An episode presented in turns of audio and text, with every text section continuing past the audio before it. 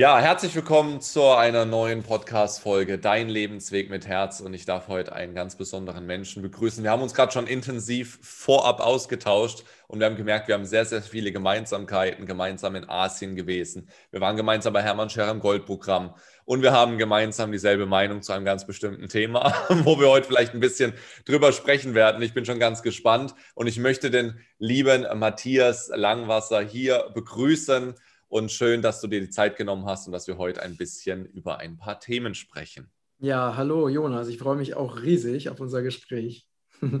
Mega, Matthias, bevor wir starten in die bestimmten Themenbereiche, äh, die uns beide gerade auch momentan stark interessieren und natürlich auch in dein Buch, was du geschrieben hast, Reise in die Freiheit, was mich auch mega interessiert. Ähm, was, was, um was es da alles geht. Es geht um Sinn des Lebens, äh, habe ich da ein bisschen mitbekommen, und um deine, deine innere Erleuchtung, also dein, nicht deine innere Erleuchtung, sondern deine innere Göttlichkeit, deinen dein Kern, dich daran zu erinnern. Mega spannend, darüber werden wir auch sprechen. Bevor wir das Ganze aber machen, würde ich einfach vielleicht mal so einen kleinen Abschnitt in deine Geschichte machen. Das heißt, wie bist du, Matthias, überhaupt zu dem Punkt gekommen, dass du ich meine, ich habe gesehen, bist ja auch vegan und, und beschäftigst mich mit Spiritualität, bist da voll tief drin. Wie kam es denn dazu? Also, was ist so deine Geschichte, ähm, dein Weg zu deinem jetzigen heute, Matthias? Mhm. Ja, also wie, ich denke mal, wie bei jedem gibt es natürlich so ein paar Schlüsselerlebnisse. Ne? Ich glaube, ein äh, Schlüsselerlebnis, was mich sehr geprägt hat, ist, dass ein, also als ich 17 Jahre alt war, ist so ein kleines Büchlein zu mir gekommen von einem Arzt geschrieben und ich werde immer wieder gefragt, was das für ein Büchlein war und ich weiß es nicht mehr und ich finde das auch nicht mehr. Das ist also irgendwie auch verschwunden. Aber es ist dieses Büchlein zu mir gekommen, das beschreibe ich ja auch in Reise in die Freiheit, wo eben ähm, erklärt wird, relativ kurz. Ne? Das war so Dinner 5, das weiß ich noch, das war Dinner 5, das war weiß, es war ziemlich dünn. Und ein Arzt hat erklärt, dass es ungesund ist, eben Fleisch, Eier, Weißmehl, raffinierten Zucker, Weißmehl und sowas zu essen. Und, ähm, und dann, und ich hatte, also bis dahin hatte ich mich mit dem Thema Ernährung noch nie beschäftigt. Ne? Also ich habe immer, obwohl ich eher so klein und schmächtig war, ähm, habe ich immer sehr viel gegessen, große Mengen und vor allen Dingen viel und gerne Fleisch. ich kann mich zum Beispiel an meine Konfirmation erinnern, da war ich 14, da habe ich irgendwie zehn Schnitzel gegessen oder sowas. Ne? und noch sieben Nachtische und ich war wirklich, äh, da einen absolut, auf meiner eigenen Konfirmation und unter allen Verwandten den absoluten Fressrekord aufgestellt. Und dann kam dieses Büchlein zu mir. Und an dem Büchlein äh, wurden, ne, habe hab ich das erste Mal so ein Aha-Erlebnis gehabt, nämlich dass das ja anscheinend, also die Ernährung, ne, das, was wir essen, etwas mit unserer Gesundheit macht. Und diesen Zusammenhang hatte ich vorher gar nicht. Ne? Ich habe halt einfach das gegessen, was schmeckt. Und dann habe ich das, äh, ich habe dieses Büchlein gelesen, es hat mich überzeugt. Und dann habe ich gesagt, okay, wenn das ungesund ist, dann lasse ich das ab jetzt weg. Ne? Das heißt, ich habe also sofort von einem Tag auf den anderen entschieden, meine Ernährung komplett umzustellen, ohne dass ich wusste, wie das geht, weil ich ja, ich habe irgendwo in Hessen auf dem Land gelebt. Ne? Ich kannte niemanden, der sich biologisch ernährt hat oder vegetarisch, vegan sowieso nicht. Ne?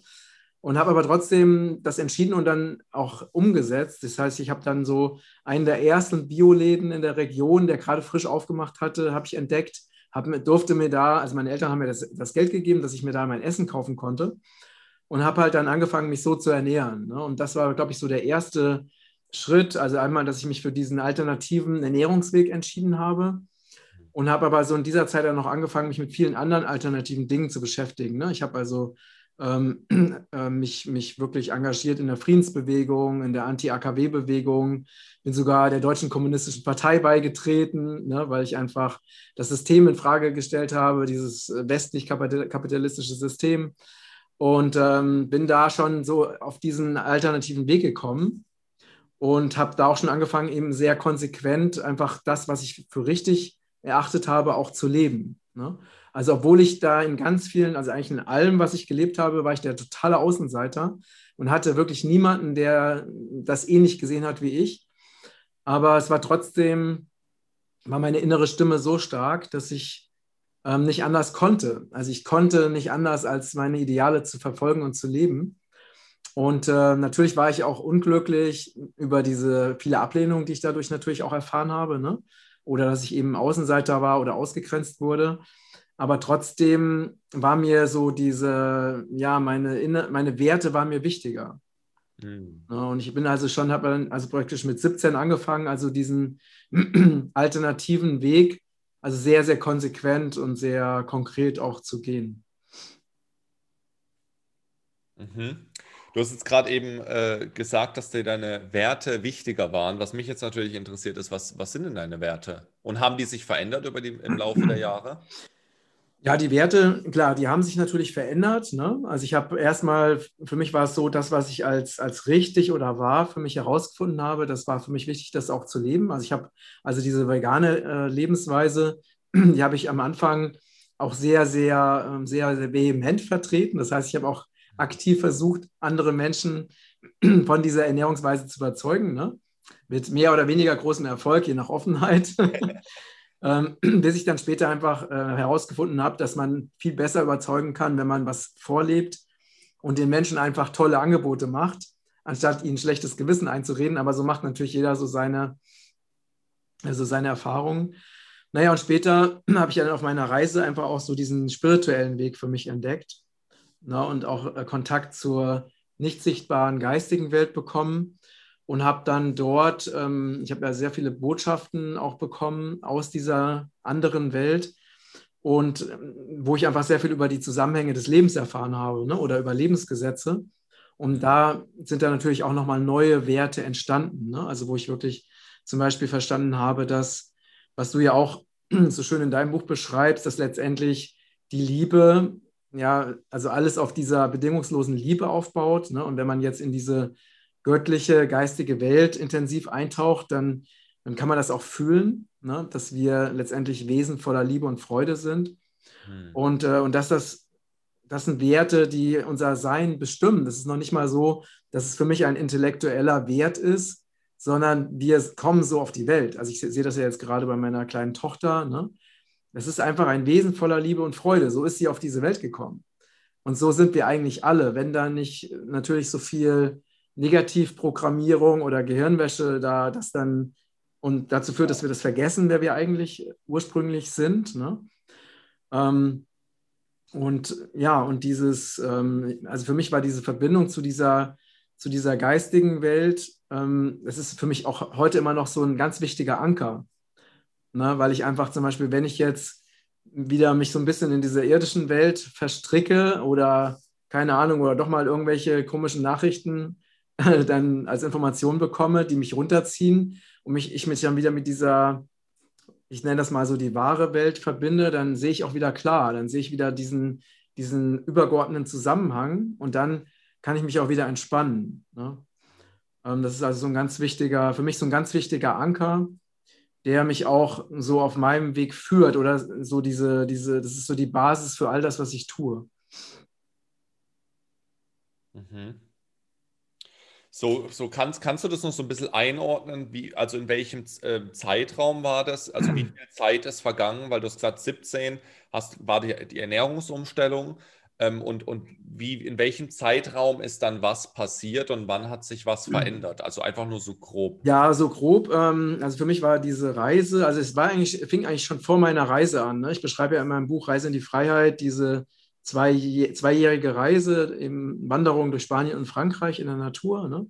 Und es fing eigentlich auch schon vorher an, weil ich hatte ja so eine sehr intensive Vergiftungserfahrung mit Kräutern, also kurz vor meiner Reise.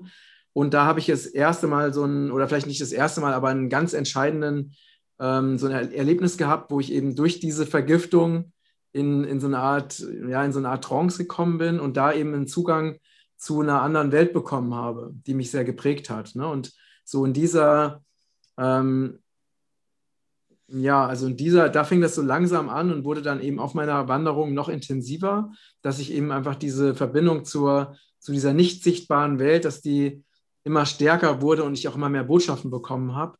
Und ich dann so letztendlich so die, auf diesen spirituellen Weg auch gekommen bin. Ne? Das heißt, ich bin also mit den, ne, mit so diesen Fragen losgezogen, Gibt es Gott? Ne? Oder was ist der Sinn des Lebens?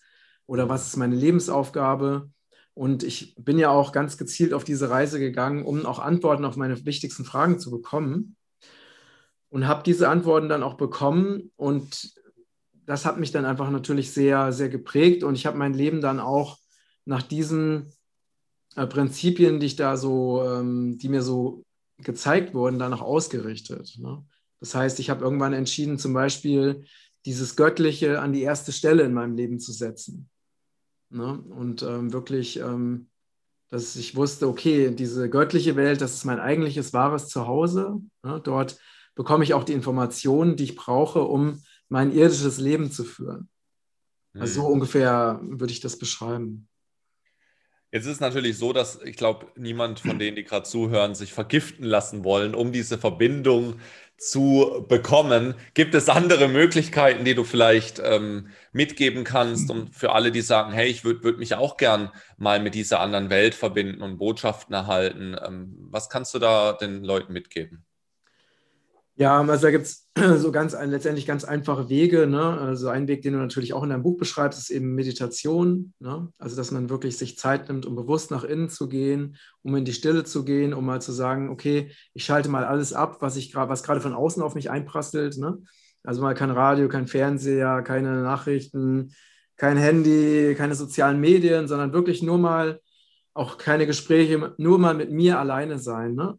Und eben es hilft auch sehr, in die Natur zu gehen sich zum Beispiel auf die Erde zu legen oder an einen Baum zu lehnen und einfach mal ganz bewusst ähm, sich mal in, in so einen Baum hineinzufühlen zum Beispiel ne? oder auch mal rauszugehen und zu versuchen, mal bewusst Kontakt aufzunehmen. Na, was man zum Beispiel machen kann, ist, ähm, sich mit dem, also das ist etwas, was ich sehr liebe, also sich so an einen großen alten Baum zu lehnen, sich mit dem bewusst zu verbinden und einfach mal geistig ne, oder innerlich dem Baum mal ein paar Fragen zu stellen. Ne, und einfach mal zu gucken, wenn man wirklich also offen da rangeht, nicht mit dem Ding von, das kann ja sowieso nicht funktionieren, sondern es einfach mal versucht und einfach mal guckt, was kommt, was für Impulse man bekommt, was für Bilder man, äh, was für Bilder kommen, was für ähm, Antworten man vielleicht einfach in seinem Kopf äh, wahrnimmt oder welche Gedanken plötzlich kommen und das einfach mal zulässt. Ne? Einfach mal zu sagen, okay, was jetzt, das, was jetzt kommt, das hat jetzt einen Sinn, dass es da ist und ich hinterfrage das nicht mit meinem kritischen Verstand, sondern ich lasse es einfach mal zu und gucke mal, ob da was für mich dabei ist, was für meinen Weg wichtig ist. Ne? Mhm. Das heißt also ganz bewusst, dass wir äh, uns Zeiten nehmen für die Stille, auch um uns selbst besser kennenzulernen und auch uns stärker mit unserer inneren Stimme zu verbinden. Ne? Das ist für mich der, der nächste wichtige Punkt, dass wir ähm, uns diese Zeit nehmen, um nach innen zu gehen, auch um die innere Stimme wahrzunehmen und zu hören. Also für mich ist die innere Stimme das Sprachrohr unserer Seele. Also unsere Seele spricht über die innere Stimme zu uns. Und wenn wir unserer inneren Stimme lauschen, dann kriegen wir Antworten und dann wird uns auch unser Weg gezeigt. Mhm. Und das ist also aus meiner Sicht ist es, gibt es wirklich nichts, was wichtiger ist, weil wir sind ja mit uns selbst immer zusammen. Und wir können unser Leben ja nur glücklich gestalten, wenn wir auch wissen, was wir tun und wenn wir auch unserer inneren Stimme lauschen, ne? weil wir kriegen über unsere innere Stimme alle Informationen, die wir brauchen, auf allen Ebenen. Mhm. Deswegen ist es so viel, also die, die Lebenszeit ist viel sinnvoller in, investiert, wenn wir sie nutzen, um nach innen zu gehen und in die Stille zu gehen, als wenn wir ständig im Außen, im Hamsterrad mit irgendwelchen Dingen und Äußerlichkeiten und äußeren Informationen beschäftigt sind. Mhm. Ja, absolut. Und das fällt ja vielen Menschen äh, schwer. Und da nehme ich äh, mich äh, auch mit rein, dass ich ganz oft ähm, in, diesem, in diesem Rad, in dieser Maschinerie im Außen, Instagram und so weiter, äh, dann drin hocke und am Ende des Tages sage, ey, und äh, wo, wo bin ich geblieben? Also wo ist dieses Innere geblieben? Und am nächsten Tag geht es wieder so los. Und das ist so, da rauszubrechen. Ich glaube, das fällt einfach vielen, vielen Menschen ähm, extremst schwer, weil ein gewisses System darum geschaffen worden ist und eine gewisse psychologische Abhängigkeit damit auch verbunden ist. Ähm, hast du da vielleicht einen Tipp für diese Menschen, wie sie vielleicht mal langsam diese Gewohnheit anfangen können zu verändern? Gibt es da irgendeinen First Step, ohne dass es gleich so eine, so eine richtig heftige Routine ist, wo die meisten sowieso dann wieder abbrechen. Mhm. Ja, es gibt immer viele kleine Schritte. Ne? Also zum Beispiel, wenn es jetzt um, was ja für viele Menschen, auch vor allen Dingen für jüngere Menschen, sehr, sehr präsent ist, ist ja eben das Smartphone. Ne? Ähm, dass man das Smartphone wirklich mal Ähm, bei mir ist es zum Beispiel so, ich habe die mobilen Daten des Smartphones immer aus. Das hat natürlich auch mit der schädlichen Strahlung zu tun. Und nur wenn ich mal was nachgucken will, ne, ganz gezielt, also ob jetzt zum Beispiel mal eine Nachricht irgendwo reingekommen ist, auf WhatsApp oder so, dann mache ich die mobilen Daten an und gucke, ist was gekommen und mache es sofort wieder aus. Ne? Das heißt, ich bin dann gar nicht, ich kriege nicht die ganze Zeit Informationen, sondern ich wähle bewusst aus, wann ich mir Informationen hole. Das heißt also, ich entscheide bewusst über meine Zeit, sondern ich lasse nicht andere über meine Zeit entscheiden. Ne? Und zum Beispiel ist mein Handy auf, ähm, oder mein Smartphone auch immer auf stumm geschaltet. Das heißt, ähm, ich höre das gar nicht, wenn jetzt irgendeine Nachricht oder ein Anruf kommt. Und das ist für mich einfach ganz, weil ich ganz bewusst meine Zeit eben sinnvoll gestalten will. Und das ist zum Beispiel so mein ganz einfacher, praktischer Trick. Mach mal die mobilen Daten immer aus. Das ist auch gut für deine Gesundheit, weil du da nicht, weil dein Handy da nicht die ganze Zeit, die ganze Zeit funkt und strahlt. Und mach's einfach mal auf lautlos und leg's einfach mal irgendwo anders hin. Also trag's nicht die ganze Zeit an deinem Körper, das ist halt auch nicht so gesund, sondern leg's einfach mal irgendwo in die Ecke und mach mal und versuch mal ganz bewusst Dinge wirklich jenseits des Smartphones zu tun. Und so kann man halt diese Gewohnheit so Stück für Stück verändern. Oder zum Beispiel mal zu sagen, hey, ich gehe jetzt raus, ich gehe spazieren oder ich äh, mache eine Baumeditation oder sowas und das Handy bleibt einfach zu Hause.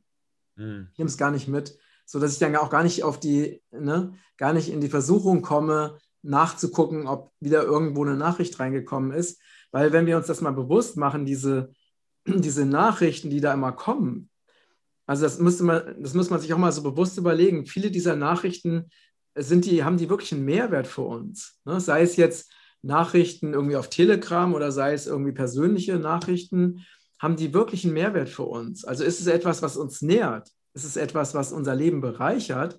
Oder ist es einfach nur etwas, was unsere kostbare Lebenszeit frisst? Ne? Und äh, wenn wir uns das mal so, wenn wir mal überlegen, wie viel Zeit wir tatsächlich auch verbringen, immer irgendwelchen Nachrichten ausgesetzt zu sein, die uns am Ende vielleicht sogar noch Energie rauben, was wir konstruktiv in dieser Zeit Dinge tun könnten, die uns wirklich nähern, die uns glücklich machen, die uns vielleicht bewusster machen oder wo wir wirklich wertvolle Dinge für, unsere, für unser Leben lernen. Ne? Das muss man sich wirklich mal klar machen. Weil wenn man diese ganzen, diese ganze Zeit mit den sozialen Medien zum Beispiel oder Nachrichten oder Chats, wenn man das mal zusammenrechnet, an wie viele Stunden am Tag man damit oftmals verbringt, dann ist es einfach wirklich, äh, also richtig heftig. Ne? Das ist erschreckend. Es ist erschreckend. Ich, find, ich fand den Tipp mit den mobilen Daten richtig geil. Das Ding ist, mit, zum Beispiel, was ich oft höre, gerade von Eltern, ist, das kann ich nicht machen, weil wenn ich zum Beispiel weg bin und die, der, der Partner versucht, dich anzurufen, weil irgendwas mit dem Kind ist, das kann ich nicht. So, jetzt hast du natürlich selbst eine Tochter. Glückwunsch auch an der Stelle nochmal. Danke. Ähm, seit kurzem. Wie gehst du damit um, wenn du jetzt vielleicht mal weg bist ähm, und sagst, ja, du willst aber vielleicht doch erreichbar sein, wenn irgendwas mit deiner Tochter ist? Also wie, wie, wie bringst du das in Vereinbarung? Wie machst du das? Ja, also das ist natürlich schon, also jetzt zum Beispiel aktuell ist es ja so, ne, dadurch, dass wir jetzt das Interview machen, habe ich natürlich mein Smartphone auf Flugmodus, ne? Das ist klar. Ähm, aber natürlich, wenn ich jetzt unterwegs bin, dann bin ich natürlich schon für meine Partnerin erreichbar. Das ist klar. Ne? Ähm, da ist, äh, ist natürlich, meine Tochter kommt natürlich an erster Stelle. Ne? Wobei wir uns auch mal wirklich mal Gedanken darüber machen sollten, dass ich meine, diese Smartphone-Geschichte, das gibt es jetzt vielleicht, ich weiß gar nicht, noch nicht mal zehn Jahre oder so. Ne? Und äh, weißt du, damals, äh, als ich jetzt groß wurde, gab es das alles überhaupt nicht. Ne? Und wir sind alle groß geworden. Wir sind alle, äh, wir sind alle gesund, wir sind alle erwachsen, wir haben alle unsere Lebensaufgaben oder unsere Berufung gefunden ne? oder zumindest einen Beruf. Das heißt also, ich habe nicht einen einzigen Fall erlebt, wo durch ein nicht vorhandenes Handy, also in meiner Jugend zum Beispiel, irgendetwas schiefgegangen wäre. Das ist einfach nicht passiert. Ne? Ja. Das heißt also, das muss man sich mal klar machen, als dieses komplette Sicherheits- und Kontrolldenken, was wir ja so jetzt auch so übernommen haben, ne? oder kein Mensch mehr oder kaum noch jemand fährt ohne Fahrradhelm Fahrrad und so weiter. Ne? Das hat früher auch alles funktioniert und es hat, ich kenne auch niemanden, der mit dem Kopf vom Fahrrad gefallen ist und dann irgendwie eine Gehirnverletzung hatte dadurch oder so. Ne? Also sicherlich kommt sowas auch mal vor, aber also dieser, dieser Sicherheits- und Kontrollwahn, der ist ja wirklich enorm geworden und äh, früher hat das auch alles ohne funktioniert, weißt du? Ja. Die ich, Kinder sind auch ja. rausgegangen, die Kinder sind, wir sind auch rausgegangen, waren den ganzen Tag irgendwo im Wald oder sonst wo und unsere Eltern konnten uns nicht erreichen. So what? Abends sind wir halt wieder zurückgekommen, haben wir auch geschafft. Ne? Wir haben es alleine geschafft, den Weg zurück nach Hause zu finden, ohne Google Maps. Ne? Wahnsinn. Verrückt. Ich, ich, ich mag deine Leichtigkeit, Matthias, weil gerade, also jetzt bitte auch an alle ja, Zuhörer, Zuhörerinnen, nehmt euch da ein Beispiel, weil ich sehe das ganz genauso. Einfach, ja, sich nicht so einen Stress zu machen. So, es hat ja irgendwann auch, ne, ich finde die Aussage so geil, es hat irgendwann ja auch mal funktioniert, genau. ohne diese ganzen, ähm, weil hinter der, hinter der Sicherheit, und da können wir auch gerne mal drüber reden, hinter der Sicherheit und hinter diesem Kontrollzwang steckt ja nur eine Angst. Genau, richtig. So, also wäre es doch sinnvoller, sich mal diese Angst anzuschauen, woher diese Angst eigentlich kommt. Vor allem jetzt in dieser aktuellen Zeit, glaube ich, sind die Menschen viel, haben viel mehr Ängste, wie noch vielleicht unsere Eltern und Großeltern. Ich würde sogar fast schon behaupten, dass sie mehr Ängste haben wie in Kriegszeiten, weil in Kriegszeiten hast du die einzige Angst ist, lebe ich noch oder sterbe ich? Und jetzt haben sie Angst vor Ablehnung, Angst, äh, äh, nicht gesehen zu werden, Angst vor dem, Angst vor jenem, Angst vor das. ja, Wie du ja. das? Ja, ja, also äh, ich sehe das absolut genauso. Und ähm, es ist wirklich dieser, also je weniger der Mensch im Kontakt mit sich selbst ist, desto mehr Kontrolle braucht er im Außen. Ne? Das heißt, dieser, dieser Kontrollwahn im Außen ist ja nur ein Ausdruck einer inneren Leere oder einer inneren Nichtverbundenheit. Weil wenn du diesen mit dir selbst wirklich verbunden bist, dann weißt du, dass du vertrauen kannst und du weißt auch, dass du deinem inneren Weg, äh, dass du dem wirklich vertrauensvoll auch folgen kannst. Und wenn das aber nicht da ist, dann brauchst du natürlich ganz viel Kontrolle. Und diese Kontrolle ist ja, nur, wie du schon so sagst, ne, es ist einfach nur ein Ausdruck von Angst. Und Angst ist wiederum einfach nur ein Ausdruck von Nichtvertrauen. Ne, weil es, es, gibt ja äh, zwei Dinge. Entweder du gehst den Weg der Angst oder du gehst den Weg des Vertrauens. Du kannst nicht beide Wege gleichzeitig gehen. Ne? Und natürlich ist ähm, jetzt mal kulturgeschichtlich gesehen oder biologisch gesehen, ist also Angst sinnvoll, wenn wir in lebensbedrohlichen Situationen sind. Dann soll uns nämlich die Angst helfen, ähm, unser Leben zu retten. Ne, das ist ja die Aufgabe der Angst. Aber wenn es Ängste sind, die nicht real sind, die also wirklich nur in unserem Kopf existieren, ne, Stichwort Corona waren und so weiter, dann, ähm, dann haben wir natürlich ein Riesenproblem. Weil auch von der Gesundheit her, wenn wir in dauerhafter Angst leben, was ja die meisten Menschen heutzutage tun, dann wird dauerhaft Adrenalin ausgeschüttet. Und diese dauerhafte Ausschüttung von Adrenalin ist extrem gesundheitsschädlich. Ja, weil wenn also wenn das natürlich, also dieser Angstprozess natürlich läuft, dann hast du zum Beispiel, du hast eine lebensgefährliche Situation, dann wird maximal Adrenalin ausgeschüttet, damit du zum Beispiel flüchten kannst oder angreifen kannst. Ne?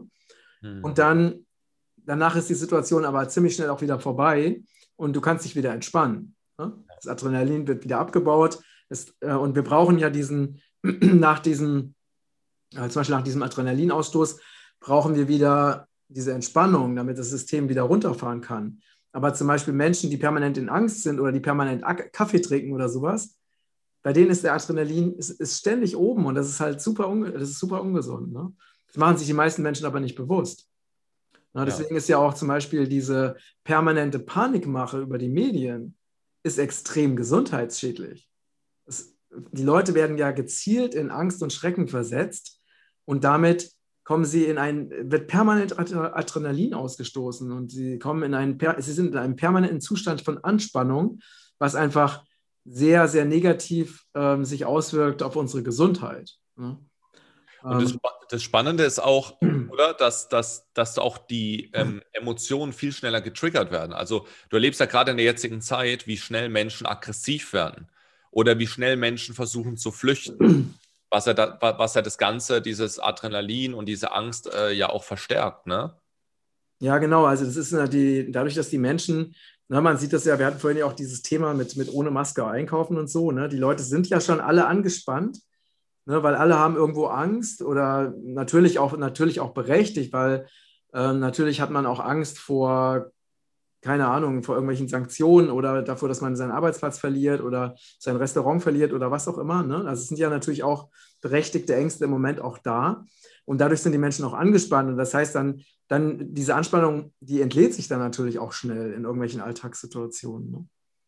Ich finde es spannend. Ich glaube ja, wenn wir so über das Thema, wir haben ja vorhin über das Thema äh, Corona auch geredet, über die Maßnahmen. Und ich glaube, dass die meisten Menschen eher Angst vor den Maßnahmen haben, vor den Folgen der Nicht-Einhalten der Maßnahmen, wie eigentlich vor, vor Corona selbst. Das ist so irgendwie ah, ja. mein, mein Gefühl, sagt mir das schon.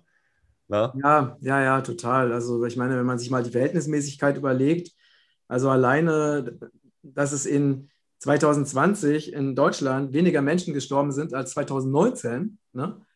alleine und das wegen weniger Toten insgesamt ein, ein die, unsere Wirtschaft ruiniert wird, die Menschen gezwungen werden, Masken aufzusetzen und also ein, ein Lockdown ohne Ende betrieben wird, mit Zwangsmaßnahmen ohne Ende, wegen einer Pandemie, die ja medial existiert, aber die faktisch ja nicht sichtbar ist. Hm. Das muss man sich ja einfach mal bewusst machen, wenn man noch in der Lage ist, logisch und normal zu denken, was ja viele gar nicht mehr sind. Ne?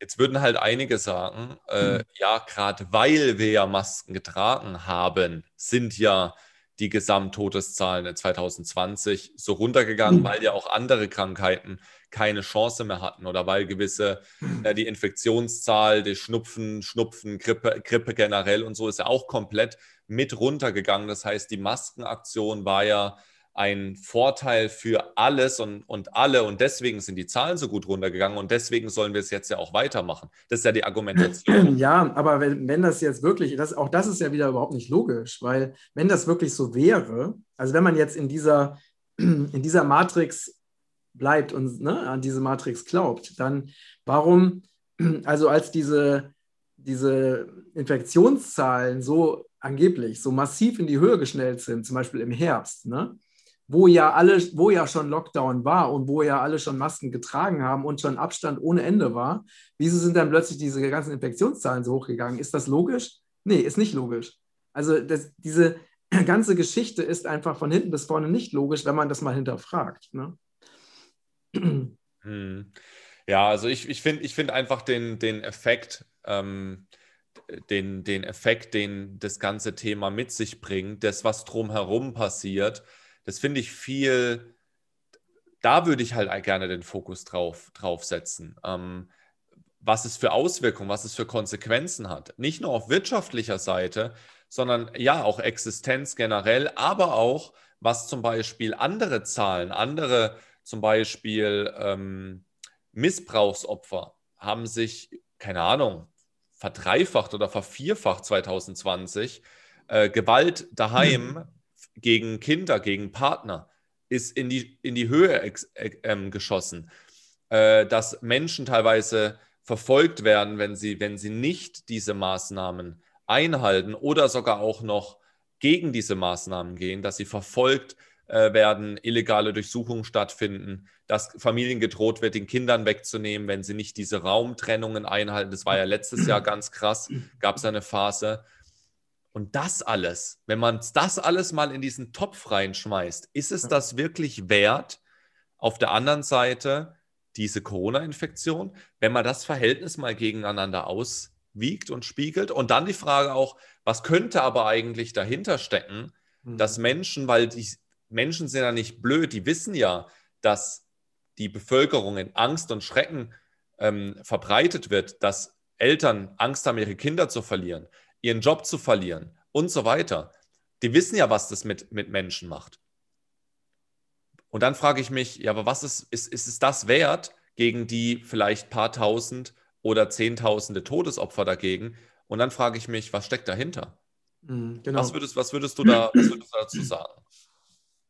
Ja, was dahinter steckt, ist eigentlich ganz klar. Ne? Es geht darum, dass die, die herrschende Elite, man könnte das eben auch den, den tiefen Staat nennen, ne? das ist ja der Begriff für die Strippenzieher im Hintergrund wollen halt ihre, naja, diese neue Weltordnung, die ja so vielfach auch, oder der The Great Reset, ne, das ist ja das, was ja auch der Schwab vom, vom Weltwirtschaftsforum ähm, das sind halt diese, diese Machtfantasien, ne? dass eben diese totale Kontrolle herrscht und auch natürlich Big Pharma, also die fahren ja jetzt Gewinne ohne Ende ein ne, über ihre ganzen Impfungen und sie werden ja noch mehr Gewinne einfahren über die ganzen kranken Menschen, die also durch diese Impfung krank werden, die ja dann auch wieder, keine Ahnung, zu Pflegefällen werden oder gesundheitlich betreut werden müssen oder chronisch krank werden. Ne? Das heißt, das ist natürlich für die eine sowas wie eine eierlegende Wollmilch, Wollmilchsau, weil halt immer wieder neue, also die Abhängigkeit wird ja schon mal geschaffen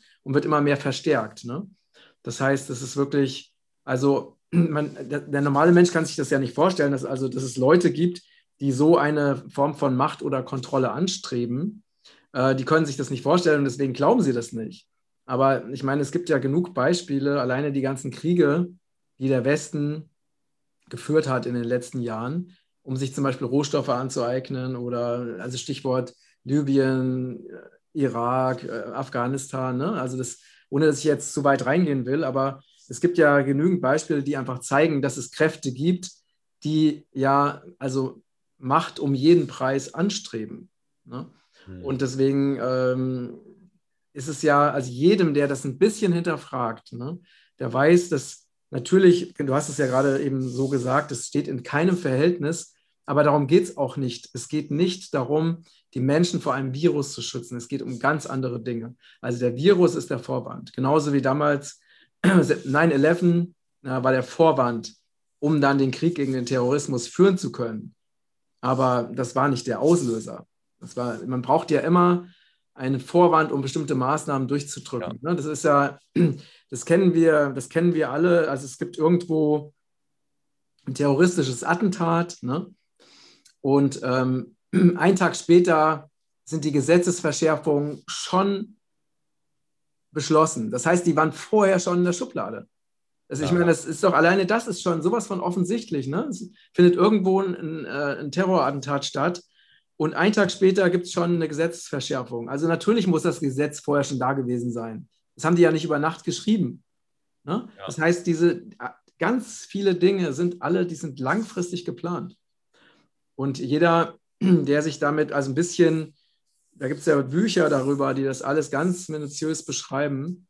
Und wichtig ist halt einfach, dass die Menschen diese, ja, also diese Dinge hinterfragen und dann auch äh, sich wirklich überlegen, wie möchte ich leben? Also wie soll mein Leben aussehen oder wie soll auch die, wie, welche Zukunft wünsche ich mir? Das hast du ja auch in deinem Buch geschrieben. Ne? Was ist meine Vision für meine Zukunft? Was ist meine Vision für unsere Erde? Ähm, dass wir uns das, diese Frage wirklich ganz bewusst stellen und, und uns dann auch und uns auch entscheiden, eben für das einzustehen, ne, dass wir das für das gehen, was uns wichtig ist. Dass wir auch für unsere Werte wirklich einstehen und nicht aus Angst vor Ablehnung wirklich alles mitmachen, äh, was wirklich, wo unsere innere Stimme sagt, das ist falsch. Also alleine, wenn ich darüber nachdenke, dass, dass also kleine Kinder gezwungen werden, ne, den ganzen Tag in der Schule zu sitzen, mit einer OP-Maske auf, ne, wo also die Sicherheitsdatenblätter von OP-Masken sagen, dass man, nach, dass man so eine Maske maximal eine halbe Stunde am Stück tragen darf und dass sie danach auch entsorgt werden muss, ne, wegen Verkeimung und, und so weiter. Das, also das, alleine das ist schon so ein, also ich darf da gar nicht drüber nachdenken, weil wenn ich darüber nachdenke, dann komme ich richtig schlecht drauf, ne? weil ich mir diese Kinder, diese Kinder so leid tun, denen das angetan wird und das zeigt für mich einfach aber ganz klar, diese Leute, die sich sowas ausdenken, denen ist es scheißegal, wie es den Kindern geht. Das interessiert die nicht. Mhm. Die gehen über Leichen. Das muss, man, das muss uns einfach wirklich mal klar werden, weil wenn wir weiter glauben, dass man diesen Menschen, diesen Politikern vertrauen kann, dann sind wir komplett verraten und verkauft. Das ist einfach so. Weil denen ist Menschenleben interessiert die nicht. Das haben sie Millionen Mal bewiesen, auch in der Vergangenheit schon. Ne? die große Frage, die sich einfach uns als die kleinen Menschen, die Bürger dieser Erde stellt, ist, was können wir machen? Also gerade jetzt vielleicht auch als Elternteil, du hast ein Kind, mhm. äh, du hast eine Arbeit, du bist vielleicht sogar alleinerziehend, Du, kann, du, kannst es nicht in den Kindergarten oder in die Schule bringen, genau aus den genannten Gründen, weil du vielleicht diese Einstellung hast. Du kannst es aber auch nicht daheim lassen, weil irgendwie musst du auch Geld verdienen, um das Kind zu ernähren. Und jetzt kommst du in diese Zwickmühle und ich glaube, dieser Zwickmühle sind so viele Menschen gerade auf verschiedenen Ebenen, entweder auf Jobebene, auf Familienebene oder, oder, oder. Was, was kann man machen? Ich meine, ich habe es jetzt ganz entspannt, ich habe kein Kind, ich habe hab Homeworking ich coache hier in meinem äh, daheim, das ist noch irgendwo in Ordnung. Mein Struggle ist halt, mein höchster Wert ist Freiheit und ich, ich brauche diesen, diesen Gegenpol der Entspannung und des Reisens und äh, äh, aber das ist, das ist noch irgendwo ein kleines, kleines Opfer im Gegensatz zu vielen, ähm, wo sie sich gerade in der Situation befinden. Was würdest du denen raten, wenn die jetzt zu dir kommen? Das ist alles also, schön und gut, Matthias, aber was machst du? Also meine, meine Erfahrung ist wirklich, meine persönliche Erfahrung ist, ähm, es gibt immer, und deswegen komme ich auch immer wieder auf diesen, diesen Kern zurück, ne? dass wir uns daran erinnern, dass wir göttliche Wesen voller Liebe und Freude sind und dass, dass das unsere Essenz ist. Das heißt, die Basis ist immer in diesem Göttlichen. Das heißt, oder ich könnte auch sagen, die Basis ist darin, dass wir unserer Seele folgen, dass wir unserer inneren Stimme folgen. Und wenn wir uns wirklich unserer inneren Stimme folgen, wenn wir uns Raum nehmen für Meditation, ne, es muss nicht lange sein, also wenn wir Zeit nehmen, um nach innen zu gehen und ich, und wenn dann Menschen sagen, ich habe dafür keine Zeit, dann sage ich gerade dann, gerade dann, wenn du glaubst, du hast keine Zeit, dann, dann besonders musst du dir die Zeit nehmen, um dich nämlich zu sortieren.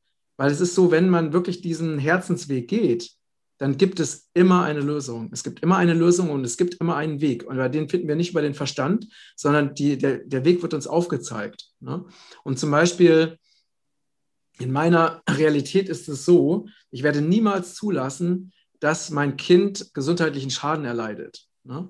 Das heißt, ich würde niemals zulassen, dass mein Kind eine Maske tragen muss. Deswegen trägt, also ich habe ja drei Kinder, deswegen trägt mein Sohn auch keine Maske in der Schule. Ne? Das würde ich niemals zulassen. Das ist einfach ein No-Go. So, und ähm, ich würde, und natürlich kann es sein, dass man dann irgendwelche, das ist natürlich ein unbequemer Weg. Ne? Vielleicht ist, aber ich, ich frage mich natürlich, ist es bequem? Ist es bequem zu wissen, dass mein Kind den ganzen Tag nicht atmen kann? Ne? Und einfach äh, seine, die verbrauchte Luft ständig wieder einatmen muss, nicht genug Sauerstoff hat und dann auch zu wenig Sauerstoff im Blut hat, ist es bequem, das zu wissen? Ist auch nicht bequem.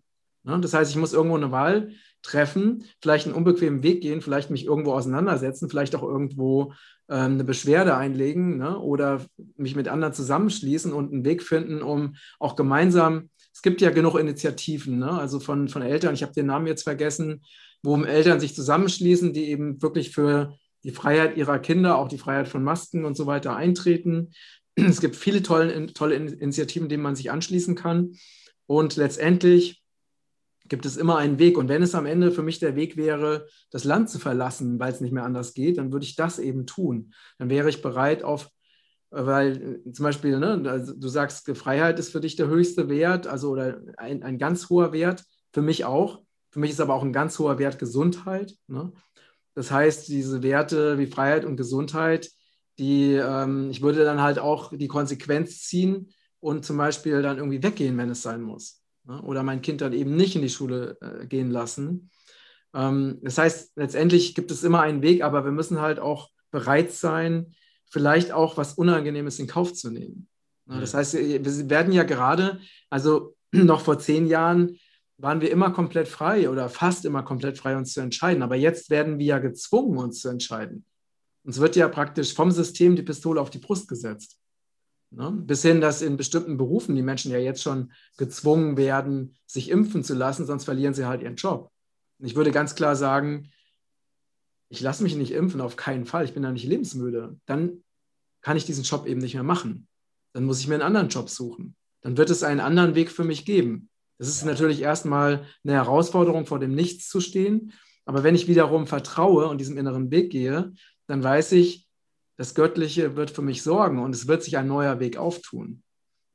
Hm. Das heißt, wir werden gerade gezwungen, unsere Komfortzone extrem zu verlassen und einfach neue Wege einzuschlagen, was natürlich nicht einfach ist, aber im Moment geht es leider nicht anders. Ne? Was mich jetzt noch interessieren würde, und dann switchen wir das Thema äh, zu genau, zu, ich würde noch mal gerne noch was äh, zu sprechen kommen von vorhin. Ähm, aber das würde mich jetzt noch interessieren. Wie geht denn dein Sohn dann damit um in der Schule? Weil ich mir vorstellen kann, dass es dann natürlich sehr viel Diskriminierung auch gibt, auch wenn die Erlaubnis vielleicht erteilt worden ist, dass es trotzdem viel Diskriminierung gibt. Ja, das ist zum Glück eine Schule, ähm, das ist halt eine freie Schule ne? und da sind eben viele Kinder auch befreit. Und von daher ist es da anders als, als in anderen Schulen. Ne? Okay. Ähm, das ist halt so eine, eine Sondersituation, kann man sagen. Aber das ist natürlich auch eine bewusste Wahl gewesen, halt eine freie Schule zu wählen und keine staatliche Schule zu wählen. Hm. Okay, ja, das ist super das ist gut, dass es sowas, dass es sowas gibt.